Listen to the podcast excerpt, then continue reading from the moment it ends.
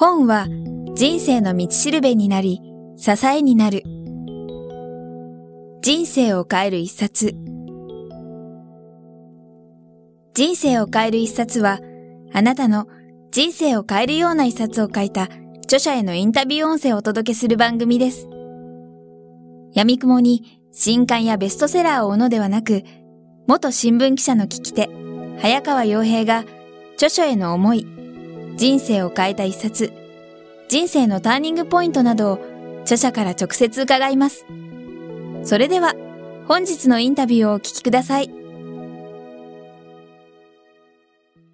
さあここからですね、うん、プロデューサーとしてのお話も少し伺いたいんですけども、プロデュースといっても今回この地球交響曲ガイアシンフォニーのプロデューサーとしてもそうですし他のいろんなこともプロデュースされていると思うんですけども、はい、ゆかりさんのその普段やってらっしゃるプロデューサーのまあ、役目というかどういう感じなのあの私たちはあの、まあ、夫婦でやっていて、はい、監督は出演者を決めて、はい、映画の中身を考えますよね。はい、で私はそれ以外のことを全てやるという。うん。つまりスタッフを抑えたりとか、うね、うん、でスケジュールを決めたりとか、はい、予算を管理したりとかであの私たちの映画は、はい、あの皆さんからの寄付とかで作っていますので、はい、その寄付を集める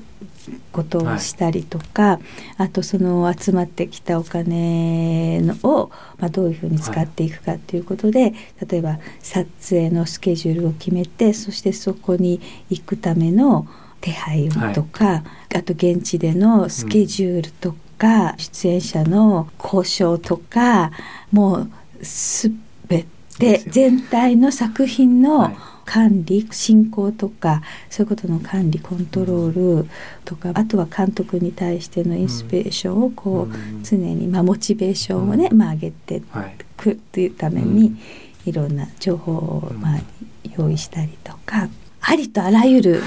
ことをします。なるほど。いやすごいいろいろなイメージが湧いたんですけども、そのまあある意味その制作監督の制作以外の部分っていうところあったと思うんですけども、そうは言ってもそのプロデューサーとしてもその作品を一緒に手掛けるわけで、監督のその制作したものに対して別に意見とか注文とかってわけじゃないと思うんですけど、そのあたり制作したものに対し作品に対しても、どういう感じで入っていって何かを言ってるのかなねう。ん、まずねベースは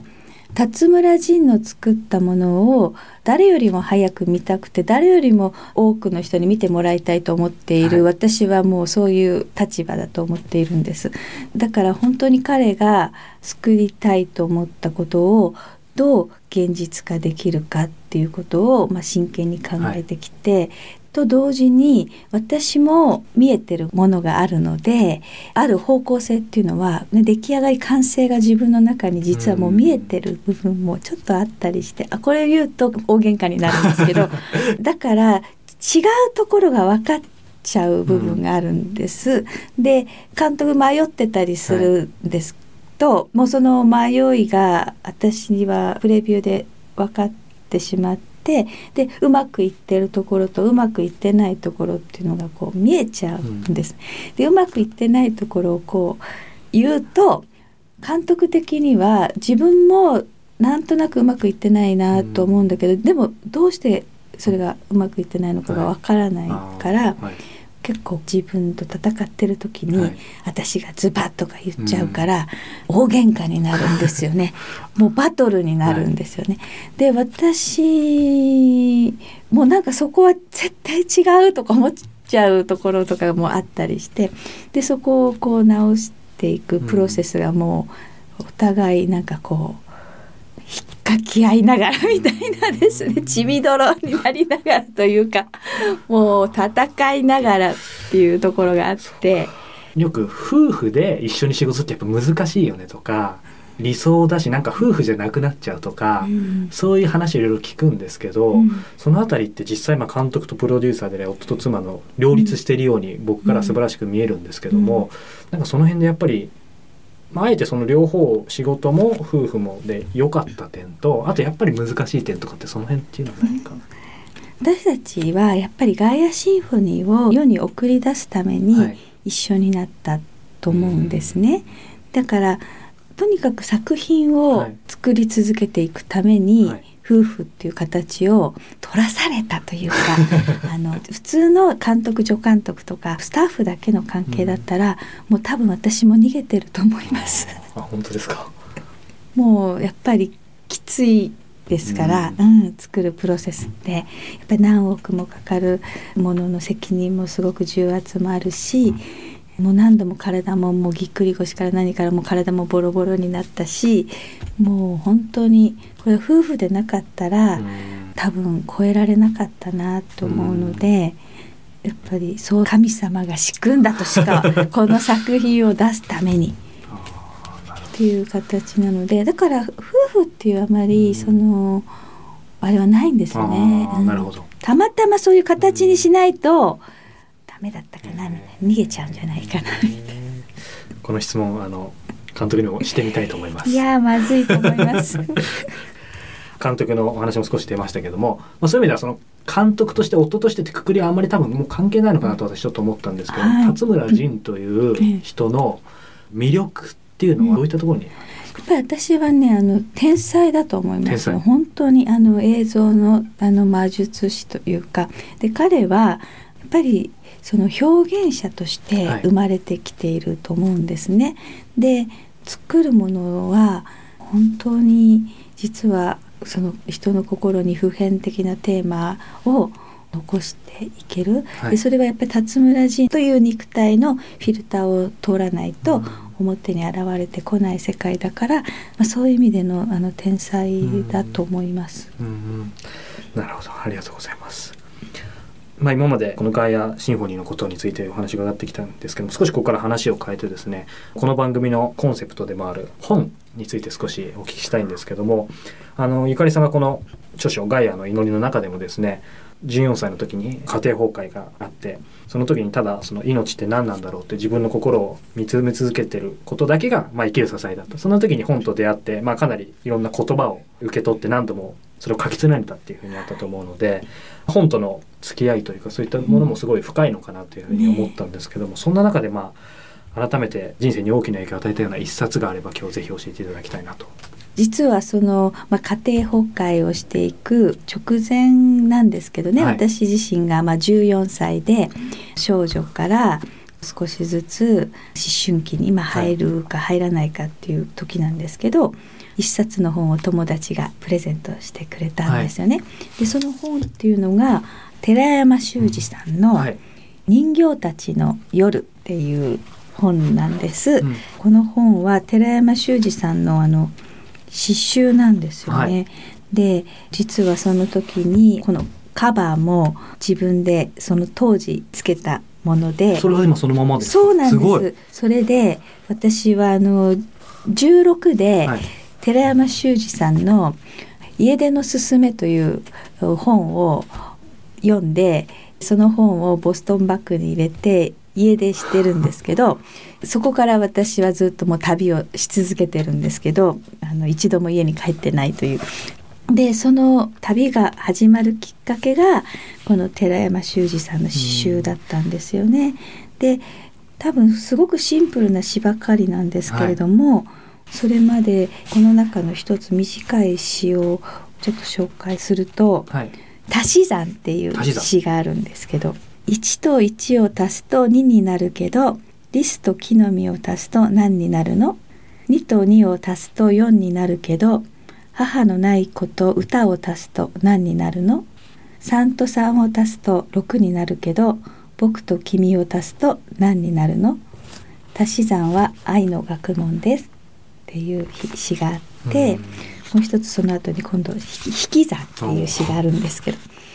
5から1を引くと4になる。4から1を引くと3になる。3から1を引くと2になる。2から1を引くと1になる。だが母から僕を引くとどうなるだろうか。ふるさとから羊を引くとどうなるだろうか。愛から君を引くとどうなるだろうか。人生の引き算について考えると僕はなんだか寂しくなる。っていう詩があっててでこういっぱいいろんなあの詩が少女のための恋愛辞典っていうふうになってるんですけど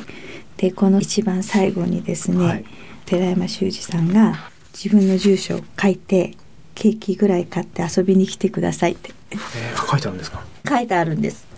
本当だ。14歳の時に読んでこの本に出会ってなんか人生ってすごいなと思っちゃって。なんか割り切れないんだなっていうか。14歳の時になんかそれを感じたわけですね。今あのこの本の中でもいくつか詩を紹介していただきましたけども、ええ、ゆかりさんがその人生で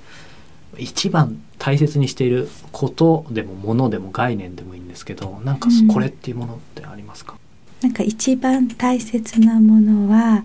実は石ころとか、はい、花とかロバタのね花とか野の花とか、はい、人の目に触れないものの中に真理があるっていうふうに思います。人の目に触れないもの。中に真理があるまさにそのガイアシンフォニーの中でも、まあ、その目に見えないものの価値みたいなことを説かれてて僕もそれに今回すごい刺さって、まあ、今回インタビューさせていただいてると思うんですけども石ころの中に真理があるって、まあ、これだけをちょっと深めていくとなかなか話難しいと思いますけどリスナーの方も分かりやすい例えがもしあると。宇宙って法則でできてると思っているんですよ。全て、はい、花のね私じゃないけどあの例えばあの雪の結晶が六角形とかあるじゃないですか、はい、そういうことをやっぱりなぜ六角形になるんだろうっていうことを解いていくことの中に真理がいろいろ見えてきたりするわけですよね。だから花びらが5枚だったり6枚だったりいろいろな花もあるけれどもそういう中にたくさん真理が実は入ってると思うのでこう自然と対話するっていうかそれはあの向こうから教えてくれるんですよね。じゃあそうか。それはもうある意味あまり考えずにとにかくその対話してみることで見えてくるもの対話対話が大事ですよね、自然と対話する木とお話しするとか、はい、花とお話しするとか、水とお話しするとか、そういうのが実はとっても大事で、まあ対話っていうか、話をするっていうかもう瞑想みたいな感じですよね。はい、向き合うことでおのずと答えを知ることができる、だから答えを急いで求めないっていうのかな、うん、今こう「how to」とか、ね、どうしたらこうなるとか、はい、そういうような、うん、あのことを求めがちなんだけれどもそうじゃない答えはおのずと後から分かるっていうか、うん、ラブロック博士もおっしゃってましたけど、はい、もうそれだと思うんですよね、うん、とりあえず今ある状況を受け入れて受け止めて、はい、そしてそのことを熟成させていく、はい、そうすると自分の中から答えが出てくるとそれは本物だと思うんですよね。うん、なるほど。ありがとうございます。実はですね今日リスナーのですね河合陽子さんというですね、はい、女性からあの一つ質問を頂いてるんですけども、はい、ガイアシンフォニーの5番で先ほども少しお話出ましたけどゆかりさんご自身がご自分の出産シーンを映像にしたっていうのはですねその女性としては、えー、並々ならぬ決断があったのかなというふうに思いますということでいただいてます。その決断に至るまで、どんな経緯があったのかとか、えー、そのあたりの、まあ、感じたこととかっていうのを教えてくださいということをいただいてます。はい、基本的には撮影撮れなくてもいいという前提に立ってましたから、うん、まずは健康にと言いますかもう何事もなく子供を産むっていうことの方が大事なので、うん。はい、そのことに自分自身はフォーカスをしていく。でたまたまその時の映像が、はい、まあ、撮れたらラッキーだし、はい、撮れなくてもいいっていう前提で始まってるんですね。うんはい、大野先生ってその飛鳥院のあの先生に相談をした時にやっぱり最初ちょっと難色を示してお産の部屋になんかこう撮影機材を持った人たちが入ったりとか、ちょっとこうやっぱり神聖な場所が乱れちゃったりすることは、はい、あの妊婦さんの気持ちをね、やっぱり緊張させて良くないんじゃないかっていう心配をされて、はい、で私その心配はもう当然来ると思っていたので、うん、あのカメラマンには実はあの宮崎雅子さんっていう方にお願いしたいと思っているんですっていう話をしたらあ宮崎さんだったらいいっていうことになったんです。でどういう方かって言いますと宮崎さんはスチール写真で出産の写真をずっと撮り続けている方で、もうその方がお産の部屋に入っていても助産師さんたちは気にならないっていうか、はい、もう風のようにといいますか空気のように自分の気配を消しながら撮影ができるカメラマンなんです。で彼女だったらいいっていうことになって、うん、で小さいカメラをお渡しして宮崎さん最初ムービーは撮ったことがないから不安、不安不安っておっしゃってたんですけどもう撮れなくてもいいですから、っていうことで、うん、でもまあ撮れたっていう感じですかね。なるほど。今のお話伺ってても、いやすごいなと思ったゆかりさんはそのさらに一歩産むゆかりさん自身と プロデューサーじゃないですけどなんか一歩引いてるゆかりさんがいるように感じたんですけどね、これシンプルな質問なんですけど女性としてそれを、まあ、恥ずかしいっていうのはあるんですけどそういうのはもう超越してたんですか？そうあのねそうですね。だから恥ずかしいっていう気持ちはなかったんですよね、うん、出産シーンを撮れたら素敵だなっていうふうに思っていて。最初そこからそういう発想だったんですね、恐れがなかったので、うん、これはもうナチュラルなことだからもし本当にそのシーンが撮れたら素敵だし自然分娩だったので、はい、多くの女性たちが今までもそうしてきたこと、うん。はい、それが今私が次の世代へつないでいく途中にいるわけで出産するっていうことはもう女性としての当たり前の本当は営みっていうか、はいうん、もう生理的に備わっているものだから病気とかそういうものではなくて、うんはい、自分にとっては当たり前の営みだったんですよね。だからもう本当に取れたら素敵だなっていう、もうそれしかなかったですけど。なるほど。ありがとうございます。まあ、ゆかりさん今お話伺っててプロデューサーとしても、うん、そしてメディエーターとしても、うん、今後ゆかりさんご自身が、まあ、こういったことをやっていきたいみたいな、まあ、具体的なものと大きなもの両方あると思うんですけども、そのあたりを教えていただきたいんですけども。私は今まで、まあ、映像を通してこう一つ、まあ、あの人の心とに、まあまあ、働きかけるお仕事をしてきましたけれども。はいこれからはダイレクトなものをやっていきたいと思うんですね。もうあと、うん、限られた時間の中でやっぱり自らがライフスタイルを本当に変えたいと思っていて、もう本当に自分自身がもう大地とつながる生き方を始めるそのことがもうメッセージだっていうふうに思っているんです。さっきもちょっと申し上げましたけど過疎地と言われる場所の活性化、うん、このことをやっていきたいなって本当に思ってるんです、はい、人をそこの場につなげていくっていうか、はい。うんうん、じゃそれをリアルなまあライフワークというそうですね。自分自身が変わる、うん、でそこで始めること。それそのものがメッセージであるっていうか、はい、なるほど。ありがとうございます。あの最後になんですけど今日ここまでいろいろお話伺ってきてですねこの番組のリスナーの方もですね今後どうやって生きていくかって今いろいろまあ震災のこともあって結構みんないろいろ考えてらっしゃる方多いと思うんですけども、そういった方に向けて、一言もし何かいただけるとしたら、どんな言葉えっ、とね本当このタイトルに「ガイアの祈り」ってなってますけど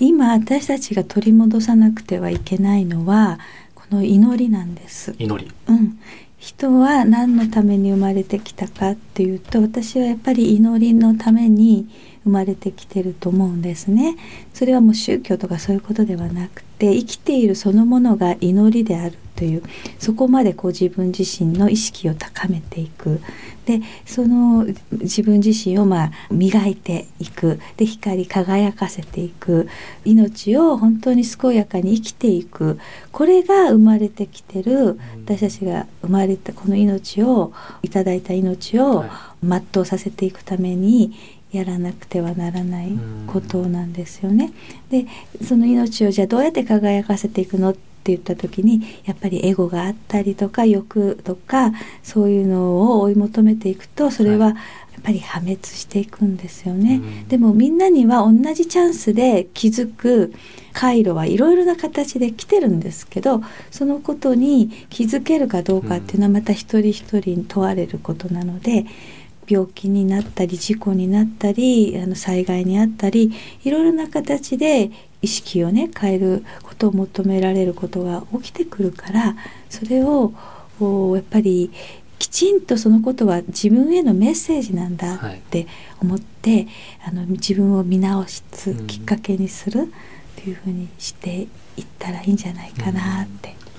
思うんです。ありがとうございました。あの大切なメッセージありがとうございました。うん、今日はですね、角川学芸出版から発売中のガイアの祈りの著者で映画地球交響曲ガイアシンフォニーのプロデューサーでメディエーターでもいらっしゃる辰村ゆかりさんをお招きしてお話を伺いました。辰村ゆかりさんどうもありがとうございました。はい、どうも今日はありがとうございました。